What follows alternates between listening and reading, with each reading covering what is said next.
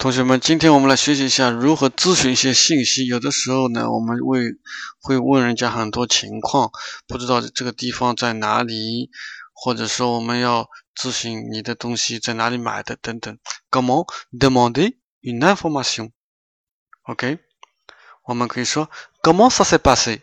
问问人家这个事情怎么样了，或者说下面的一系列句型：Est-ce que je peux vous demander où vous allez acheter votre robe？Est-ce que vous connaissez un bon hôtel à La Rochelle?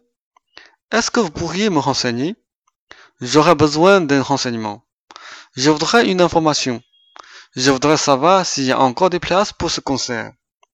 Savez-vous si le train de 16h45 s'arrête à Poitiers? J'aurais voulu savoir si l'entrée est payante. Tu peux me dire qui a composé cette chanson?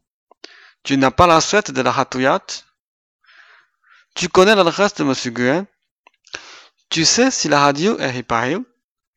OK，这么多的句子，我们就是用来 demander des informations ou demander des renseignements。